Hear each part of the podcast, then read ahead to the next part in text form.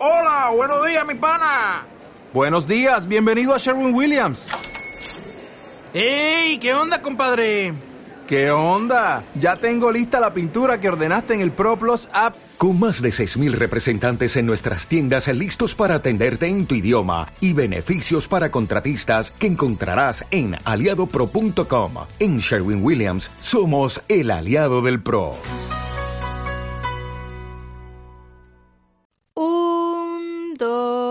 Dos, tres. Bienvenidos al podcast de Lola Habla Sola, bienvenidos a mi podcast. Hoy vamos a hablar de pasión. Voy a tomar prestado el título de este podcast de una charla TED que me ha encantado y que se llama La pasión en la lectura la ponen los jóvenes.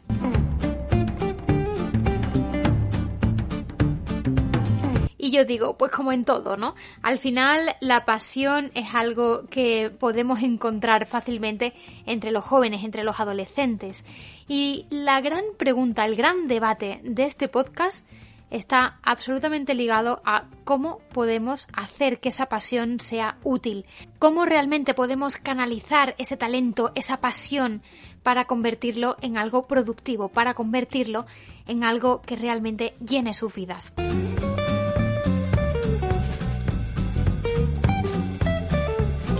Pues bien, como os decía, este es el título de la charla TED que hizo Sebastián García Mouret en 2015, que para quien no lo conozca es un booktuber bastante reconocido, ya tiene más de 170.000 suscriptores en su canal. Es verdad que Sebastián lleva subiendo vídeos muchísimo tiempo, es uno de los grandes veteranos de booktube, a pesar de su corta edad, pero oye, eh, tiene un reconocimiento bastante merecido, ¿no? Y sabe de lo que habla cuando habla de literatura juvenil. Es uno de estos booktubers que llegó a la cresta de la ola de booktube y de YouTube en un momento perfecto en el que se estaba hablando mucho de literatura juvenil y parecía que en el mundillo de, de YouTube pues esa tendencia gustaba entre los adolescentes, ¿no? Es verdad que recientemente hemos visto cómo el consumidor de YouTube va abandonando un poco este tipo de canales más juveniles yo siempre he tenido la teoría que es precisamente porque el espectador también ha ido creciendo según ha ido pasando el tiempo y que a lo mejor esos lectores que estaban viendo los vídeos de los booktubers del momento ahora buscan un tipo de literatura un poco más adulta. Es mi manera de pensar, aunque sí que es cierto que el volumen de visualizaciones y de visitas que tenían los vídeos de estos booktubers no tiene nada que ver con los que podemos tener ahora los booktubers actuales, ¿no? Que a lo mejor estamos hablando de literatura más adulta. Pero bueno, no me voy a salir del tema que hoy vamos a hablar de pasión y quería centrarme en este tema porque siempre os hablo de libros, de autores, os recomiendo lecturas. Y yo habitualmente suelo hacer unas lecturas más adultas, ¿no? Más orientadas al público adulto. Pero ¿por qué soy una lectora? ¿Por qué vosotros sois lectores? porque probablemente desde bastante pequeños os habéis educado en la cultura de la lectura, os habéis educado en esa pasión por los libros podéis sentiros bastante afortunados, como yo me siento también, de haber crecido rodeada de libros y de haber crecido repitiendo un patrón, el que veía en mi madre en este caso, o en mi hermano, ¿no? Eh, ese patrón de personas que leen muchísimo, que me rodean a mí y que al final, pues yo termino copiando, termino interpretando a mi manera esa actitud o esa conducta que ellos pueden tener. Pero bien, este podcast va dedicado sobre todo a los padres o a los profesores. Si tienes hijos, si tienes alumnos, no te lo pierdas y no te pierdas sobre todo la charla TED que hizo Sebastián porque merece mucho la pena y estoy segura de que podréis sacar muchas interpretaciones útiles, posibles y viables con vuestros hijos o con vuestros alumnos. En esta charla Sebastián viene a decir que los lectores jóvenes existen, que estamos escuchando por activa y por pasiva desde hace muchísimos años, que la generación actual, la gente joven, los eh, niños de hoy en día han dejado de leer, ¿no? Yo recuerdo cuando yo era bastante pequeña que este debate existía, este debate se, se contaba, yo recuerdo a muchísima gente diciendo que los niños de hoy en día no leen, siendo yo una niña. Y Sebastián expone claramente el motivo por el que podemos percibir que la gente joven no lee. Y sin embargo, él llega a una conclusión que a mí me, me parece bastante interesante y es, ¿realmente la gente joven no lee? ¿O somos los adultos los que estamos coartando, los que estamos limitando su pasión por la lectura, o su talento, o su creatividad, o estamos limitando incluso que ellos puedan sentirse atraídos por estos libros? Esta charla reaviva un debate añejo, por lo menos para mí lo es, que es precisamente porque obligamos a nuestros jóvenes, a nuestros niños, a nuestros adolescentes a aborrecer la lectura. Y me diréis, a ver, ¿quién obliga a los niños a hacer esto? Pues nosotros, los adultos, en los colegios. Yo recuerdo el horror que era en el colegio que te mandaran un libro en la clase de lengua. Eso era. Eso era, pero lo peor. Lo peor porque sabías que si te lo recomendaba al profesor, que si era una lectura obligatoria por el sistema educativo o por el temario que tocase, ya sabías que el libro no te iba a gustar. A mí nunca se me olvidará un profesor de lengua que yo tuve, que sí que es verdad que tuvo algo mm, valiosísimo para mí por lo menos y yo creo que para muchas personas de mi, de mi clase de ese momento, ¿no? Que fue precisamente su amor por los libros. Y eso nos lo transmitió muchísimo este hombre. Fue un profesor, el primero y el único en toda mi vida como estudiante, que nos preguntó qué queríamos leer. El único que hizo esto. Oye, ¿qué tipo de libro te apetece a ti leer? ¿Qué tipo de libro quieres tú descubrir o quieres tú leer en mi clase? Él simplemente nos puso unas pautas pues tiene que ser un libro, por ejemplo, no me acuerdo ahora la edad que tenía, pero yo diría que 11 o 12 años, ¿no? Pues tiene que ser un libro para niños mínimo de 11 o 12 años. No vale coger SOS Salvar al ratoncito Pérez. Pero si es un libro indicado para esta edad, sirve. Puedes escoger la temática que quieras, puedes escoger el autor que quieras, puedes escoger absolutamente todo lo que tú quieras, pero que sea un libro prescrito para esta edad. Bien, en ese momento a mí se me puso por delante de los ojos un libro maravilloso que fue el que me descubrió la novela histórica. Fue el primer libro de novela histórica que yo leí y atención, aquí va una recomendación, tanto si eres padre como si eres profesor, de un libro que es adictivo, que es precioso, sencillo de leer y que además abre una nueva ventana cultural a los niños que es esta, la novela histórica, cómo aprender historia a través de un libro adictivo. Este libro se llamaba Los Gavilanes Rojos y estaba escrito por Lola Gandara. Los Gavilanes Rojos es la historia de Enrique VIII. Ya sabéis que Enrique VIII fue famosísimo por sus seis matrimonios, sus seis mujeres y por la muerte de, de, estas mujeres. También incluso por el encierro de Ana Bolena en esa torre de Londres, que por cierto cuando yo fui a Londres después de leer este libro me encantó ver la torre porque, porque bueno, pues porque había profundizado bastante en la historia. Los Gavilanes Rojos es un libro precioso, merece muchísimo la pena para estos niños porque es una manera distinta de llegar a la historia, ¿no? Y yo recuerdo con muchísima nostalgia, alegría y, con muchísimo cariño cómo este hombre valoró muchísimo que yo hubiera escogido una novela histórica adaptada para niños. Lo valoró un montón y me acuerdo que me encantó eh, cómo me hizo sentir tanto que me gustase el libro como la importancia que él le dio a que hubiera escogido ese tipo de libros, porque a través de eso también conseguía motivar al resto de niños. No lo hizo solo conmigo, hubo más personas, más niños, yo ya no recuerdo todos los títulos, pero hubo más niños que escogieron otros libros que también le resultaron especialmente interesantes y pasó exactamente igual. Él compartía con la clase la importancia de ese libro y era un libro que era mejor por el simple hecho de haber sido elegido por nosotros. Estoy segura que si nos hubieran obligado a leer, pues no sé, el Lazarillo de Tormes, odiaríamos el Lazarillo de Tormes a muerte, porque todos habríamos leído lo mismo. Y aquí viene el siguiente debate.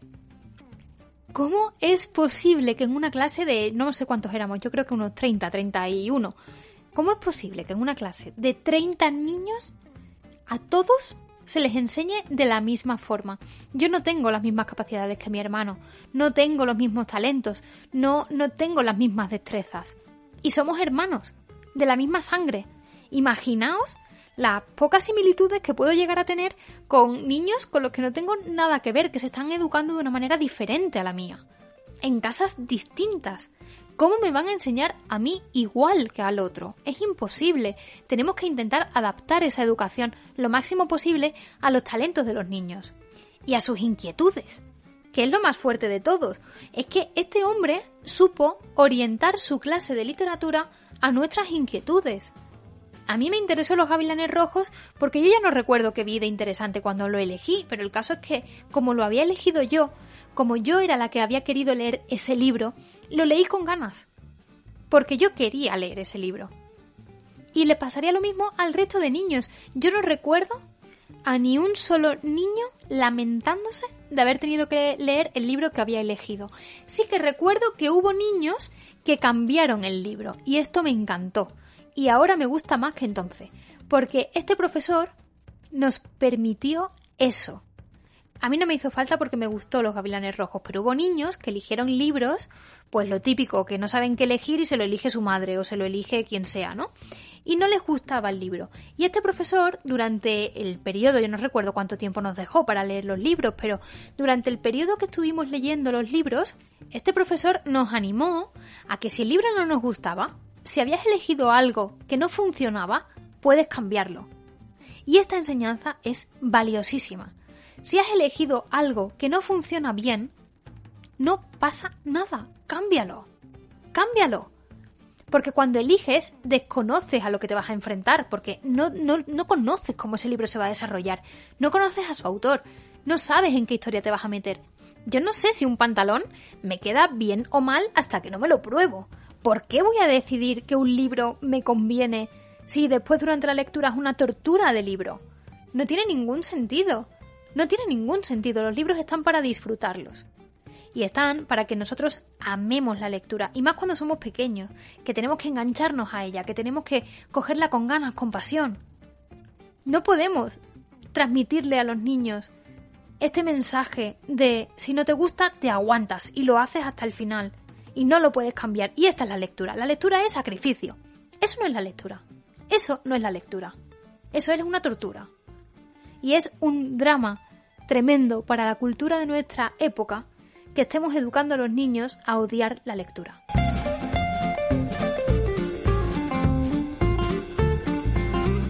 Y si pensáis que esto se reduce solamente a la lectura, estáis bastante equivocados. Por lo menos yo así lo veo. Eh, yo no sé si es porque se me ha pasado muy rápido la veintena o porque me marcaron mucho algunas de las cosas que pasaron durante mi etapa como estudiante.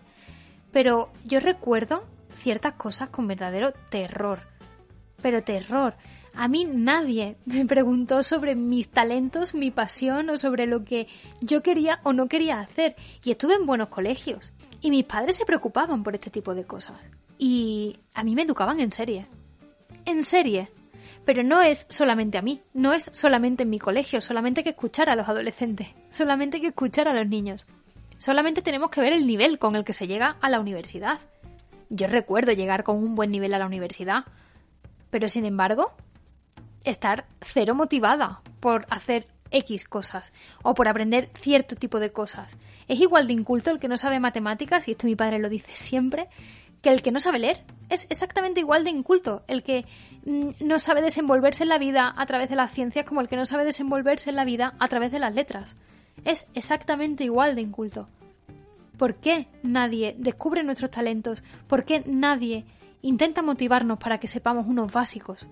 ¿Por qué nadie se centra en el individuo y educamos a nuestros niños en una serie a la que no pertenecen?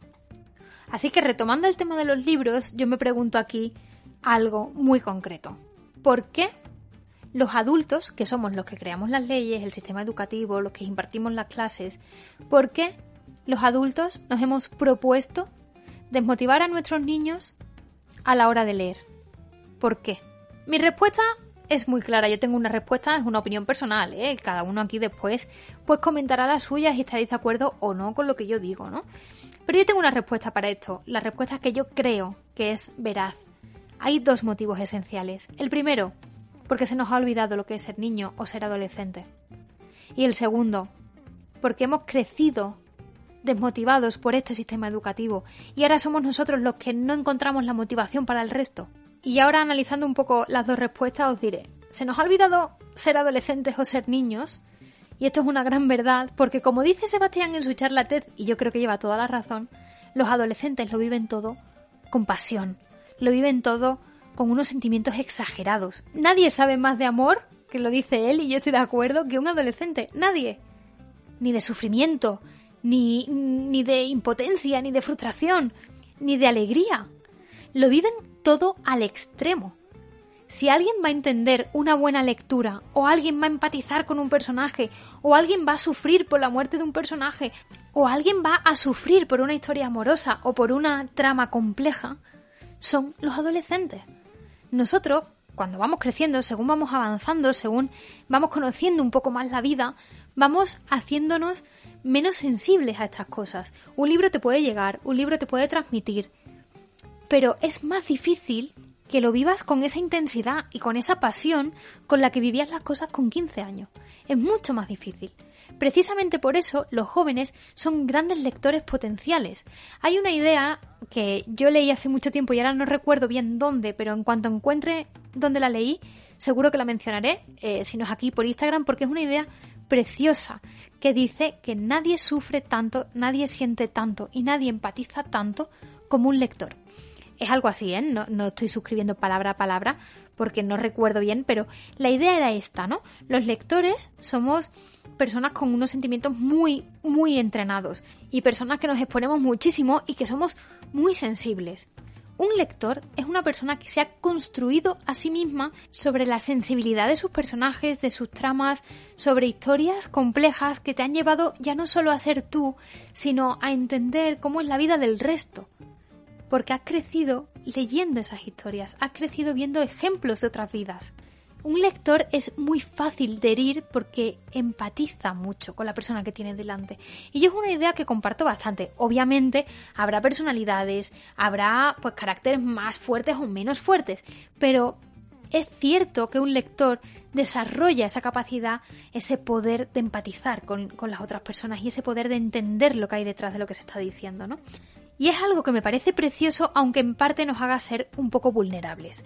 Pero esa sensibilidad que nosotros desarrollamos con el tiempo, y me incluyo porque me parece que, que esa definición de lector va mucho conmigo, ¿no?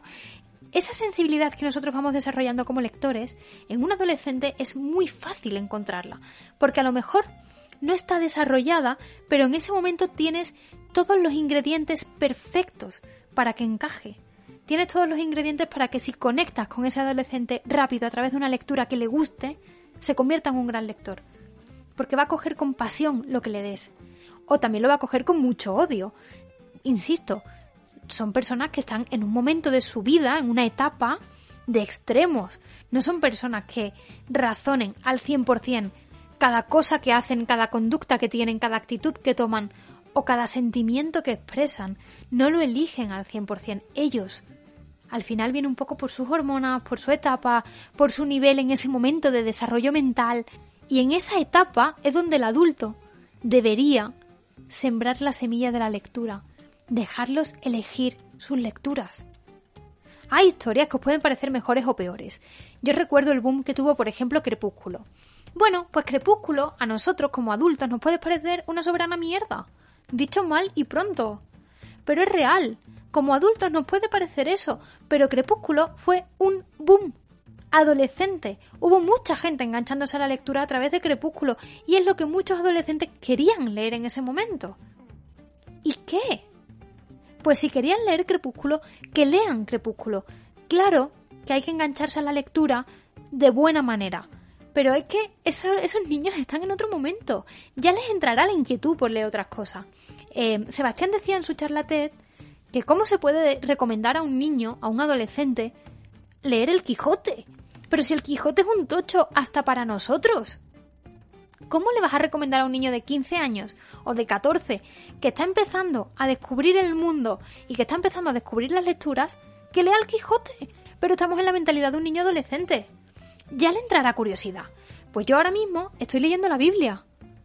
A mí con 15 años me dicen que yo voy a leer la Biblia y vamos, la risa se escucha hasta en Madagascar. Claro, porque en ese momento no me interesaba lo más mínimo la Biblia. No me interesaba lo más mínimo. Me interesa ahora, pero en ese momento no.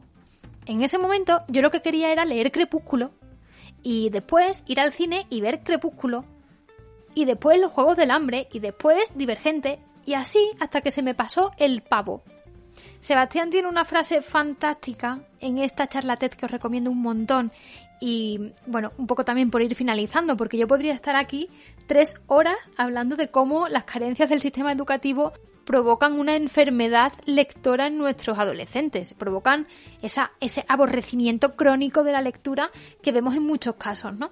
Pero por ir terminando, por ir suavizando ya el podcast, voy a terminar con una frase que a mí me encantó, una reflexión que hizo este chico y que Sebastián de su charla TED y que a mí me pareció especialmente interesante, o sea, me parece que le describe muy bien lo que ocurre realmente en el sistema educativo con, con las lecturas, ¿no?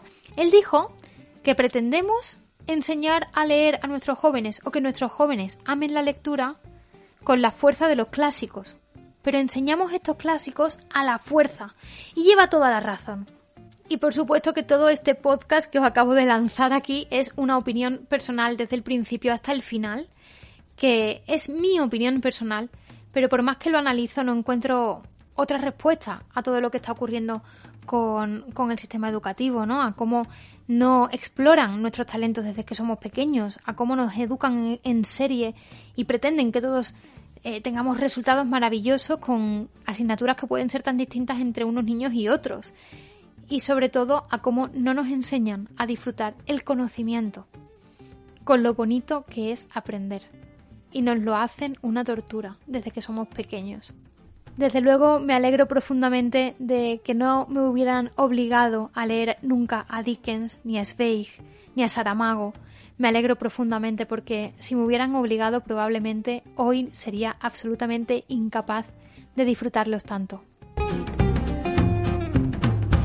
Bien, pues que se abra el debate. Espero vuestras respuestas, tanto si estáis de acuerdo como si no, que puede ser también y espero vuestros comentarios sobre vuestra experiencia como estudiantes y sobre cómo veis vosotros también eh, todo este tema que estábamos comentando, ¿no? Este debate estudiantil que hemos abierto. Os recomiendo muchísimo la charla TED de Sebastián García Mouret. Os la recomiendo un montón porque es bastante divertida, es rápida, es sencilla, va dirigida a estos adolescentes. Pero a mí me ha parecido bastante interesante. La hizo en 2015, o sea que tiene ya tiempo, y se llama así, como os decía, la pasión en la lectura la ponen los jóvenes.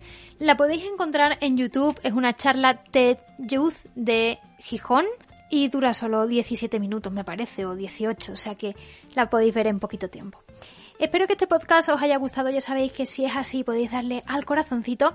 No olvidéis comentar, que me encanta leeros y así podemos debatir un poquito más, tanto si estáis de acuerdo como si no estáis de acuerdo con lo que yo he ido diciendo, ¿eh? que aquí se aceptan todas las opiniones, de todos los gustos y colores y nos vemos mañana en un nuevo vídeo de YouTube o el domingo en otro nuevo vídeo. Ya sabéis que nos escuchamos el miércoles, como siempre, en podcast. Muchas gracias por estar ahí. Un besito a todos. Adiós.